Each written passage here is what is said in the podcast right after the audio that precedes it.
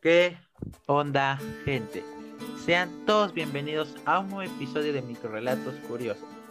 El día de hoy no vamos a hablar de microrelatos, sino del Bicentenario del Perú, donde vamos a realizar una serie de preguntas a nuestros dos participantes, que son Isael Purca y Carlos Cruz.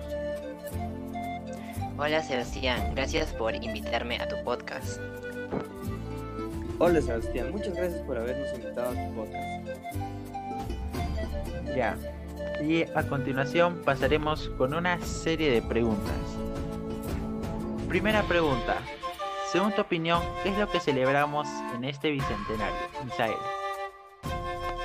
Celebramos la proclamación de independencia del Perú, dominio español, ocurrida en Lima 28 de julio de 1821.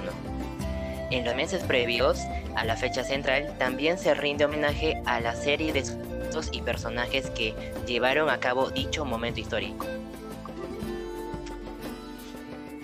Ok. Segunda pregunta. ¿Cuánto crees que ha mejorado el Perú educativamente desde la independencia en 1821? Carlos. Bueno, buenas tardes con todos. En mi opinión, yo creo que el Perú no ha cambiado mucho en cuanto a educación. Lo único que ahora ha mejorado es el avance tecnológico y los beneficios que esto ha traído en la educación de las personas con la llegada del Internet.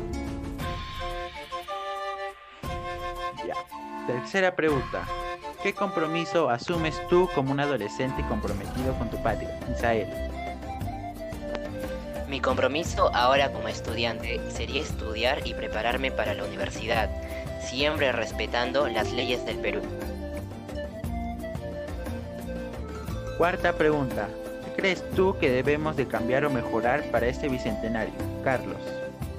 Bueno, yo creo que debemos mejorar la educación en el Perú, para que así nuestra futura generación ayude aún más a que el Perú progrese. Hacer llegar la educación a lugares más profundos del Perú es algo muy esencial ahora, ya que actualmente la educación en esos lugares no está llegando. Quinta pregunta. ¿Cuánto crees que ha afectado la corrupción al país y desde cuándo crees que existe, Misael? Sí, la corrupción definitivamente es y será un obstáculo en el camino al desarrollo del país. Corrompe a las personas y a las leyes, beneficiando a los implicados en actos ilegales, ilegales y callando a los opositores que reclaman un país justo y democrático. Sexta pregunta. Según el contexto de la pandemia, ¿qué tipo de celebraciones o actividades podríamos realizar en casa, Carlos? Bueno, las actividades que podríamos realizar nosotros es hacer ejercicio, hacer juegos, eh, practicar muchas cosas con nuestra familia y así reforzar ese lazo que tenemos. Ya. Séptima pregunta. Como adolescente, ¿cuál crees que es tu papel en el futuro del Perú, Isael?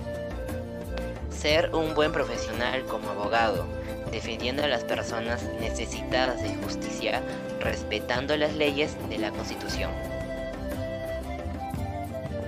Octava y última pregunta. ¿Qué palabras crees que tú exaltan los símbolos o marcas de nuestro país, Carlos? Los, las palabras que resaltan nuestros símbolos, en mi opinión, sería orgullo, patriotismo y libertad. Orgullo, patriotismo y libertad. Esas son las tres palabras que nos resaltan. Y bueno amigos, esto ha sido todo por hoy. Cuídense y hasta la próxima. Chao. Hasta luego y muchas gracias por habernos invitado a tu podcast, Sebastián. Hasta luego, Sebastián. Gracias Carlos, Misael. Cuídense.